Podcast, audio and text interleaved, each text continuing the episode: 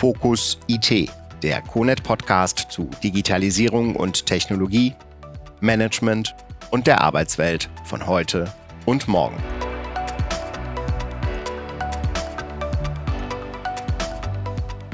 Hallo meine Damen und Herren, ganz herzlich willkommen zu einer weiteren Folge unserer CONET Podcast-Reihe. Wir sitzen heute in München und ich freue mich, dass ich als Gast Andreas Berghammer habe. Andreas Berghammer von der Procon IT, einem Unternehmen in der CONET-Gruppe. Und Herr Berghammer, sagen Sie uns doch einfach mal, was Sie bei der Procon IT machen. Das ist nämlich heute auch unser Thema. Ja, danke.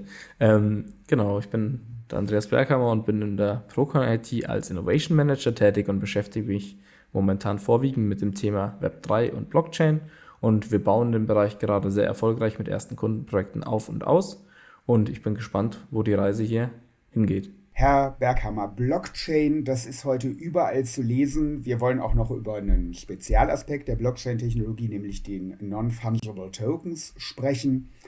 Können Sie uns eigentlich mal erklären, was ist das, ein Non-Fungible Token und wie ordnet der sich in die Blockchain-Technologie ein? Um das Thema Non-Fungible zu erklären, würde ich gerne mit dem Gegenteil anfangen, also mit Fungible Tokens. Und im Endeffekt ist ein Fungible Token, also Fungible steht für austauschbar, also ein austauschbarer Wert. Jetzt, wenn Sie zum Beispiel ähm, 3 Euro in der Tasche haben, dann sind diese 3 Euro auch in sich austauschbar, weil jeder Euro einfach diesen selben Wert hat. Und bei Non-Fungible Tokens ist es eben so, dass jeder dieser Tokens, also ähm, unterschiedliche Ausprägungen hat. Stellen Sie sich vor, Sie haben einen Schäferhundwelpen, gehen damit im Park spielen und der spielt mit einem anderen Schäferhundwelpen. Die spielen miteinander. Ihr Schäferhundwelpe heißt Jerry und hat einen schwarzen Fleck auf dem Auge. Sie würden jetzt, nachdem Sie die Hunde voneinander lösen nach dem Spielen, nicht einfach einen davon unter den Arm nehmen und nach Hause gehen, sondern Sie nehmen natürlich genau Ihren Schäferhund mit. Das bedeutet, es ist hier ein Individuum, also non-fungible. Und das ist jetzt auf das Thema Blockchain wieder mit dem Wort Token verknüpft. Es gibt auf einer Blockchain bestimmte Tokens. Ähm, Ihnen ist vielleicht die Kryptowährung Bitcoin bekannt oder auch Ethereum. Das sind Fungible Token. Ein Bitcoin ist immer ein Bitcoin wert. Welchen Bitcoin Sie halten, ist komplett irrelevant. Aber ein Non-Fungible Token hat eben eine eindeutige ID und eindeutige Eigenschaften und Sie können nicht sagen, Non-Fungible Token Nummer 1 aus einem ähm, aus einer gewissen Kollektion oder aus einem, aus einem Smart Contract ist austauschbar, sondern Fungible Token 2, weil die eben schon mal zum Beispiel über unterschiedliche IDs, aber auch eben über unterschiedliche Eigenschaften verfügen können. Diese einzigartigen Objekte in der Blockchain kann ich ja jetzt, wenn ich das richtig verstanden habe, mit Objekten in der realen Welt verbinden und denen dann eine Art Vertrauenswürdigkeit geben. Ist das richtig? Ja, ähm, das ist momentan tatsächlich so der, der Anwendungsfall oder die Idee dahinter und zwar nicht nur eben real äh, existenten, nenne ich es mal, also in der echten Welt oder in der physischen Welt existenten Objekten, sondern auch digitalen Objekten. Ähm, Vertrauenswürdigkeit ist ja generell immer ein sehr, äh, sehr interessantes Thema. Ich meine, um, um das Ganze zu verstehen, ähm, stellen Sie sich vor, Sie kaufen sich eine Immobilie, dann gehen Sie zu einer zentralen Vertrauensinstanz, weisen sich dort aus und bekommen ein Dokument, das ihr Haus beschreibt. Die zentrale Vertrauensinstanz ist momentan zum Beispiel ein Notar und Sie gehen eben zu dem Notar. Der Notar hat eine Beschreibung der Immobilie, also wo steht sie, wie ist sie beschaffen, wann wurde sie gebaut, wer war der Vorbesitzer. Und jetzt stellen Sie sich vor, diese Beschreibung wäre quasi ein NFT. Und diese Beschreibung referenziert er auf dieses Objekt, also auf Ihre Immobilie.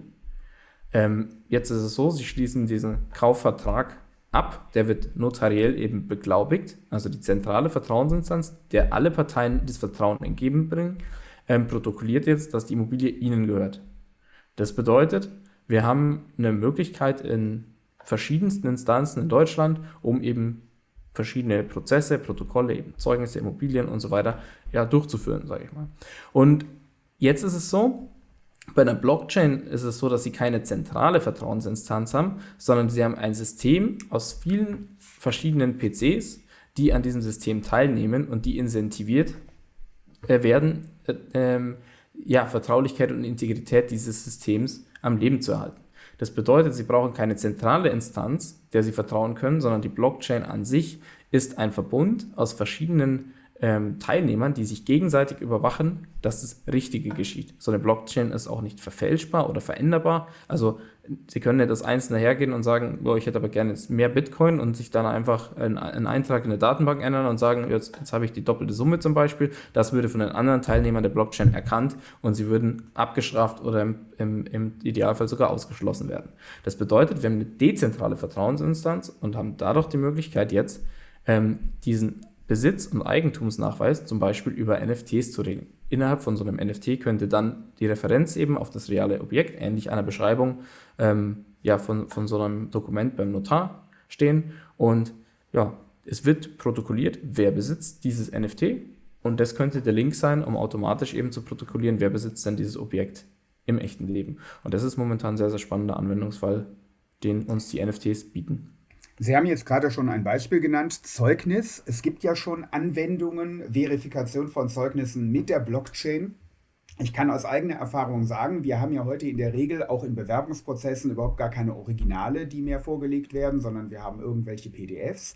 Das ist jetzt sehr schwer zu kontrollieren, ob diese PDFs manipuliert werden. Also ich selber habe schon Fälle gehabt, dass Bewerbungen ähm, manipulierte Zeugnisse enthielten. Wie das hinterher, das kam hinterher raus.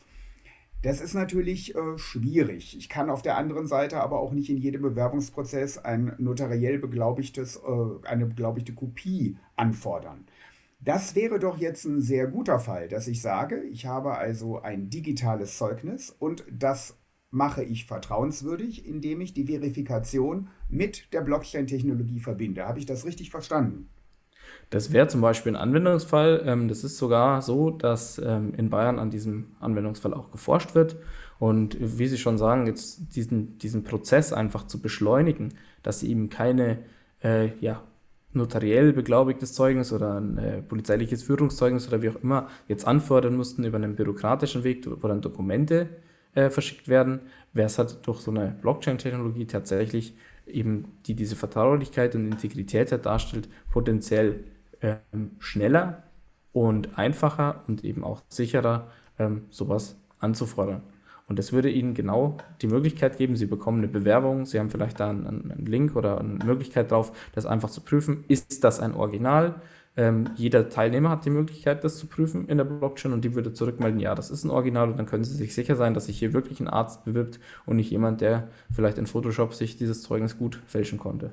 Dokumente spielen ja in behördlichen Prozessen eine ganz entscheidende Rolle. Es gibt ganz viele Konstellationen, bei denen Dokumente in der klassischen papiergebundenen Verwaltung in physischer Form vorliegen müssen. Jetzt digitalisieren wir ja auch zunehmend Verwaltungsprozesse, das machen wir ja alle, damit verdienen wir unser Geld. Das äh, setzt natürlich voraus, dass digital vorliegende Dokumente vertrauenswürdig sind. Und wir haben das jetzt am Beispiel des Zeugnisses gemacht, aber es ließe sich ja denken, dass äh, ganz viele Dokumente, die in einem Rechtsverkehr entstehen, dass die mit Blockchain-Technologie vertrauenswürdiger gemacht werden. Also der Anwendungsfall ist doch eigentlich viel breiter als jetzt nur das Zeugnis.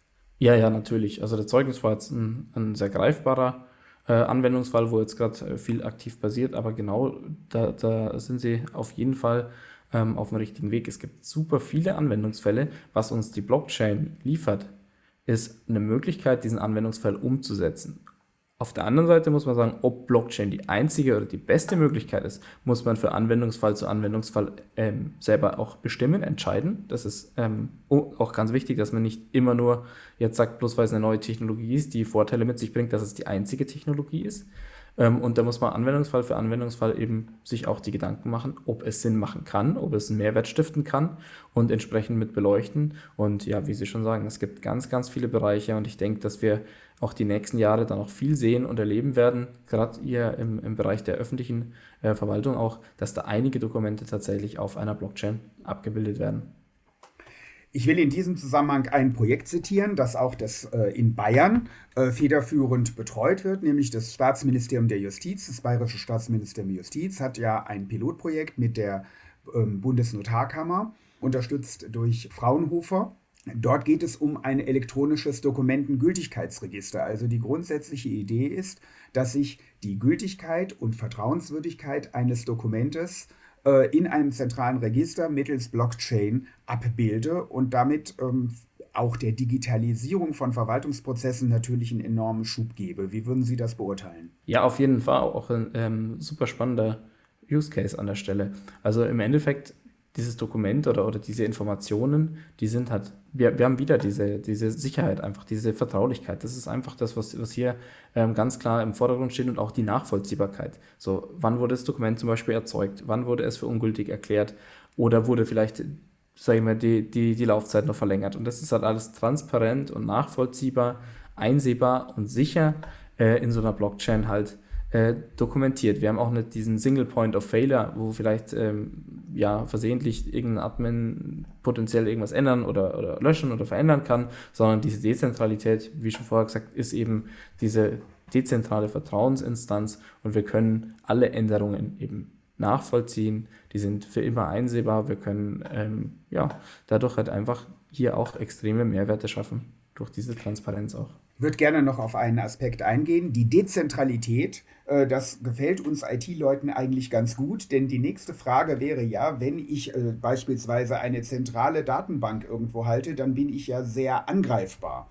Ich bin also gegenüber äh, Angriffen verletzbar. Das habe ich so verstanden, ist bei der Blockchain-Technologie ungleich schwieriger, denn die dezentrale Struktur schafft Sicherheit. Ist das richtig? Wenn, wenn wir jetzt mal davon, davon sprechen, dass eine Angreifbarkeit ist, also angenommen, ich hätte jetzt eine, einen Zugang zu einer, zu einer Behörde, ähm, wo, wo eben eine Datenbank steht und ich kann jetzt hier äh, Einträge hinzufügen, ändern oder gar löschen.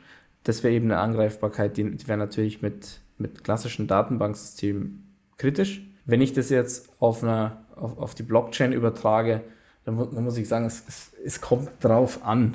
Also theoretisch ja, also Sie können nicht einfach auf einen Knoten etwas ändern. Wie gesagt, wir haben gesagt, die, die Systeme überwachen sich schon äh, gegenseitig, also so eine Transaktion oder so eine Veränderung wird von allen Teilnehmern äh, geprüft, geschrieben und die muss auf jeden dieser Knoten halt gleichermaßen vorliegen. Also ich kann nicht einfach jetzt innerhalb eben an dem Single Point of Failure an einer Stelle einfach irgendwas ändern, weil ich lustig bin, dann würde ich im Zweifel ausgeschlossen werden aus diesem Verbund, der sich gegenseitig überwacht. Es ist also von, von dem Aspekt schwieriger, würde ich sagen. Es kommt aber darauf an, zu was ich Zugang habe, wo ich mich reinhacke und so. Also das jetzt so ganz pauschal zu beantworten und zu sagen, Blockchain ist per se hier in, in dem Fall sicherer kommt, denke ich mal, auf die, auf die Kreativität auch des Angreifers an oder auf die Möglichkeiten, die da dahinter stecken. Oder ob die Transaktion vielleicht sogar einfach eine valide Transaktion dann auch sein kann. Da gibt es auch äh, ganz, ganz viele Szenarien, verschiedene Blockchain-Architekturen. Wir sind jetzt hier beim Verwaltungsthema meistens auf privaten Blockchains unterwegs.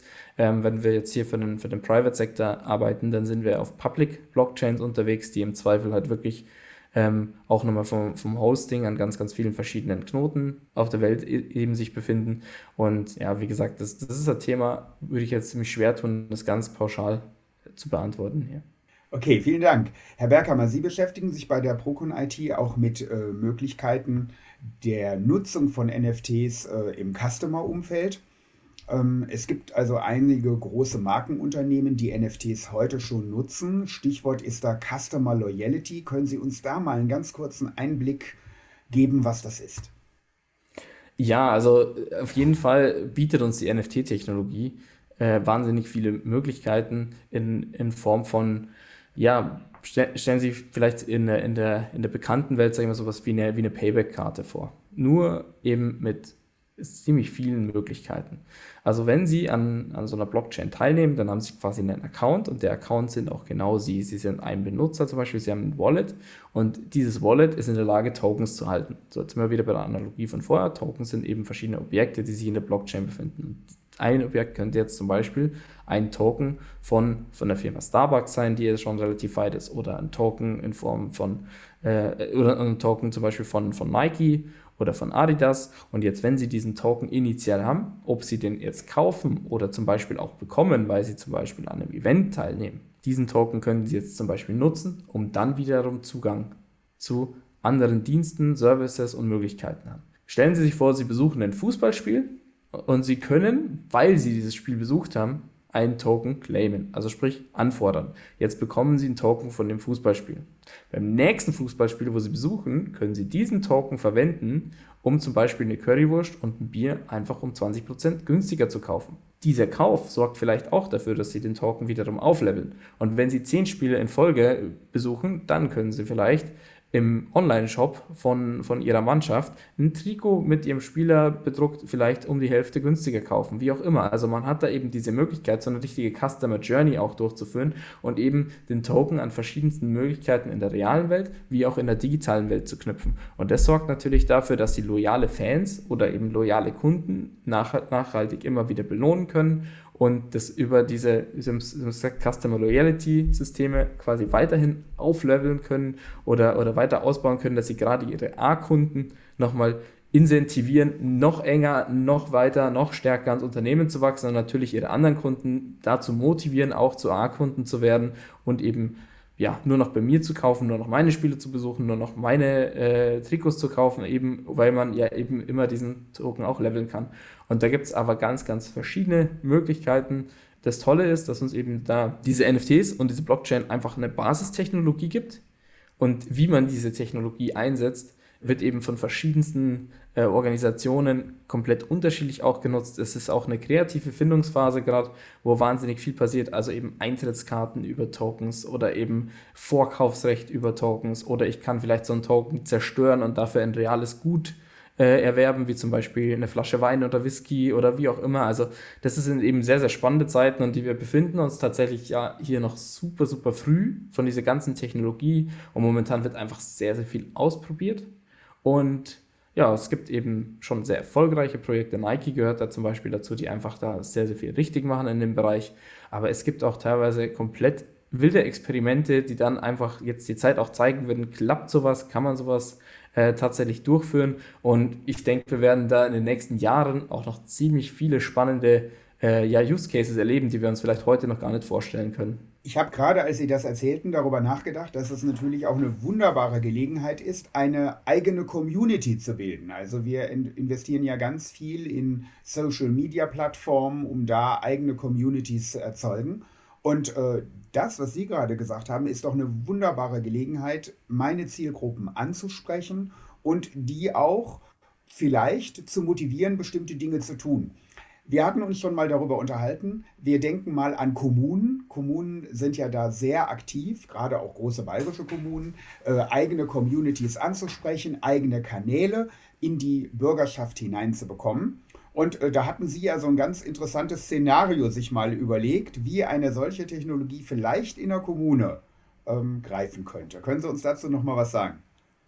Ja, also generell, Sie haben vollkommen recht, das Thema Community eben auch bei Customer Reality und so, das ist einfach wahnsinnig wichtig. Sie haben eben die Möglichkeit auch mit so einem Token ähm, den Zugang zu einer Community auch äh, zu ermöglichen. Also wenn wir das Ganze nochmal ganz kurz auf das Stadionbeispiel äh, übertragen und Sie haben so einen Fan-Token, dann können Sie sich vielleicht auf einer Plattform oder irgendwo anmelden, um dort vielleicht auch mit äh, Spielern zu interagieren oder ähm, ja, mit anderen Superfans zu interagieren, wo jemand jetzt zum Beispiel nicht reinkommt, der so einen Token eben nicht hat. Also dieses sogenannte Token-Gated Communities sind ein sehr, sehr spannender Anwendungsfall, aber generell eben auch im, im öffentlichen Sektor, um da die Brücke zu spannen, generell Communities so zu schaffen, dass man eben diese Vorteile auf, äh, ausbaut, aufspielt, vielleicht sogar wirklich Plattformen auch schafft, wo sich Bürger austauschen können, über, über gleiche Interessen finden. Aber stellen Sie sich jetzt vor, Sie, Sie geben ihren, ihrer ja, ihren Bürger von ihrer Gemeinde einen Token raus und dieser Token belohnt die Bürger, wenn sie zum Beispiel mit dem Bus oder mit dem Zug fahren, anstatt mit dem Auto zu fahren. Ähm, also sprich, sie steigen in so einen Zug ein, sie leveln dadurch ihren Token auf und sammeln quasi Punkte für jede Fahrt im, im öffentlichen äh, Nahverkehr. Dadurch ja, handeln sie klimaneutraler, äh, was wir ja auch alle wollen. Und diese Punkte könnten Sie zum Beispiel verwenden, um ein Museum mal umsonst zu besuchen oder ein Theater oder eben an anderen Festigkeiten von der, von der Gemeinde eben teilzunehmen. Und so schaffen Sie halt auch verschiedene Incentivierungsprogramme. Wir bringen ja schon so, so eine gewisse Gamification auch, auch ins echte Leben wieder rein, wo man einfach das Gefühl hat, irgendwie ich tue was Gutes und werde dafür sogar noch belohnt, kann vielleicht mein Token aufleveln, vielleicht, äh, vielleicht kann man da tatsächlich das Ganze auch so anschaulich oder, oder angenehm bauen, dass man das Gefühl hat, tatsächlich, man, man levelt hier hoch, man wird hier besser, der, der Token wird irgendwie besser. Vielleicht gibt es sogar so eine Art Ranking als äh, Busfahrer des Jahres, also nicht Busmitfahrer des Jahres tatsächlich oder so, wo man, wo man dann halt einfach vielleicht äh, das Ganze eben spielerisch ja, dazu nutzen kann, um eben seine, seine Kommune, seine, seine Gemeinde, sage ich mal, auch ja, ein bisschen glücklicher zu stimmen, an sich zu binden, miteinander dazu wachsen, miteinander in die richtige Richtung zu gehen. Also wie gesagt, auch hier in dem Bereich tatsächlich einfach spannend, was da entstehen wird. Herr Berghammer, wir haben gerade darüber gesprochen, welche großen Möglichkeiten NFTs und Blockchain-Technologie in Gänze bieten. Trotzdem gibt es ja auch Kritiker dieser Technologie oder mindestens mal auch die Diskussion um die Gefahren, die sich damit vielleicht verbinden. Könnten Sie dazu noch mal was sagen? Ja, natürlich. Also auch, ähm, man liest ja in den Medien auch sehr durchwachsen äh, zu dem Thema. Ich meine, generell Kritik allen bekannt ist wahrscheinlich der CO2-Ausstoß, den jetzt zum Beispiel das Bitcoin-Netzwerk mit sich bringt, der rege diskutiert wird. Weitere Kritikpunkte sind ja das Thema, dass vieles noch unreguliert ist, dass, dass man Zahlungen eben schicken kann, ohne dass man den Empfänger nachvollziehen kann. Gerade hier versucht übrigens auch die EU mit, mit neuen Gesetzen tatsächlich für, für Transparenz zu sorgen, dass man eben diese anonymen Zahlungstransfers auch eindämmen kann. Also hier passiert tatsächlich viel auch ähm, beim Thema Klima, versuchen neuere Blockchains jetzt auf klimaschonendere Verfahren äh, umzustellen. Und was ein weiteres Problem ist, dass die, dass die Blockchain-Community auch überlaufen ist von Leuten, die halt äh, hier die Möglichkeit von, von schnellen Geld, von viel Spekulation sehen. Es wird auch viel Bauernfängerei betrieben, wo man einfach den, äh, ja, mit Pump and Dumps und verschiedenen Schneeballsystemen dafür sorgt, dass, sage ich mal, der, der unbedarfte Mensch da irgendwo in den Bann gezogen wird und dem die großen Dollars versprochen werden und dann hat einfach nur wenige gewinnen und viele schmerzlich verlieren. Und es ist ähm, ja, gerade in den letzten Jahren hat viel, viel entstanden. Sowas dauert, bis es reguliert ist. Sowas dauert, bis es auch etabliert ist. Und man befindet sich da teilweise schon noch im Wilden Westen. Und natürlich ist es was, wo natürlich die Kritiker 100% recht haben und sagen, hier wird viel Schabernack getrieben. Ähm, auf der anderen Seite ist, ist es einfach eine Technologie und der Schabernack wird nicht von der Technologie getrieben, sondern von den Menschen, die die Technologie benutzen. Und das ist halt immer was, wo ich sage, ähm, ob man jetzt da Blockchain verteufelt oder sich eben überlegt, wie kriegt man die Leute dazu, die Technologie sinnvoller zu nutzen, das, das wären halt An Ansatzpunkte, wo man sich Gedanken machen kann. Ein weiteres Thema ist, ähm, Sie kennen es ja, man nimmt eine Handvoll Buzzwords wie digitaler Zwilling, Data Science und Blockchain und wirft es in den Topf und rührt um und äh, die Leute wollen, also gerade äh, wollen dann irgendwie innovativ sein und, und investieren vielleicht in Unternehmen, die einfach dann alles versuchen mit Blockchain zu lösen. Und das ist auch kompletter Quatsch. Und das ist uns auch an der Stelle ganz wichtig, wenn wir Lösungskonzepte erarbeiten, dann erarbeiten wir fachliche Lösungskonzepte und untermauern die mit der bestmöglich passenden Technologie. Einfach Blockchain zu machen, weil es irgendwie cool ist oder weil wir gerne eine neue Referenz für eine Blockchain hätten, äh, macht keinen Sinn an der Stelle, sondern da ist es halt ganz, ganz wichtig auch drauf zu schauen, was will der Kunde, was bietet den meisten Mehrwert, wie kann man es umsetzen? Und gerade viele ähm, Lösungsmöglichkeiten sind auch durch eine klassische zentrale Datenbank abbildbar, lösbar, auch sicher und könnten genauso gut gebaut werden wie mit Blockchain. Und da muss man halt einfach so fair sein oder so transparent, dass man dem Kunden die bestmögliche Technologie verspricht und halt nicht einfach das, was gerade irgendwie das größte Passwort hat. Ich finde das nochmal sehr wichtig, was Sie sagen. Das ist ja bei allen technologischen Innovationen so gewesen. Es gibt einen Hype, jeder rennt hinterher.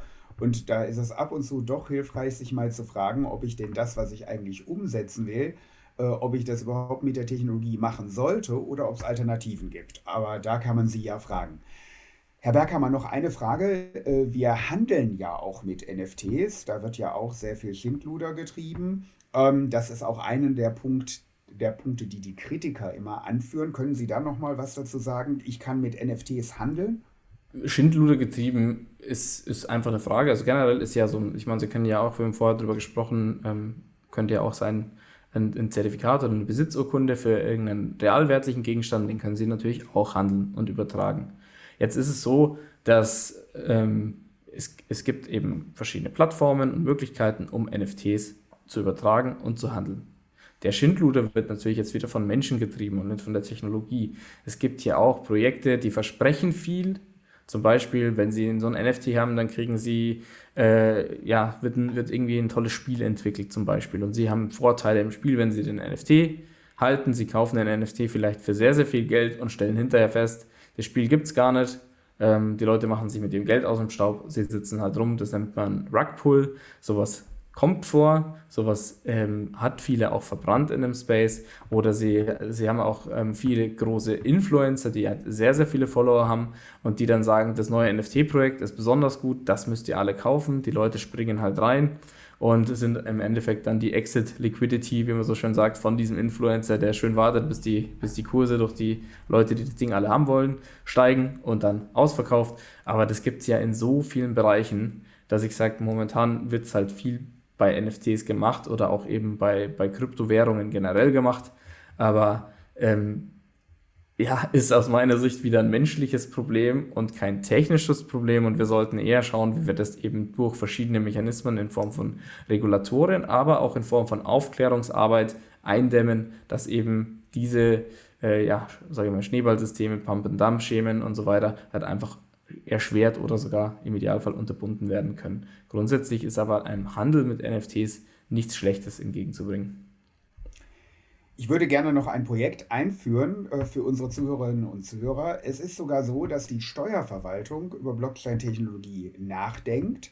Äh, wir haben ja äh, gerade im Onlinehandel haben wir ja Unternehmen, die wir real gar nicht kennen, die einfach nur auf einem Marktplatz angemeldet sind. Und wir haben ja seit 2019 haben wir ja die Marktplatzhaftung. Das heißt also, jeder Anbieter einer solchen Plattform muss die Händler, die dort äh, handeln, muss die also entsprechend nachweisen ähm, mit Steueridentifikation und, und, und. Und äh, da wird jetzt auch drüber nachgedacht, ob man nicht da Blockchain-Technologie einsetzen kann, um eine effiziente und wirtschaftliche Methode zu gewinnen, Umsatzsteuerbetrugsfälle einzudämmen. Also nur als Beispiel und Unterstützung dessen, was Sie gesagt haben, es kommt auf die Anwendungsfälle an und nicht auf die Technologie selbst. Genau so ist es. Meine Damen und Herren, wir sind am Ende unseres heutigen Podcasts angekommen. Andreas Berghammer von der Pokon IT aus München, das haben Sie jetzt vielleicht gehört, dass wir heute aus Bayern senden. Ganz herzlichen Dank für Ihre Einblicke und für Sie, meine Damen und Herren, bleiben Sie dabei und wir hören uns wieder bei einem nächsten Conet Podcast. Das war's für heute im Conet Podcast. Alle Folgen finden Sie unter re.conet.de slash podcast.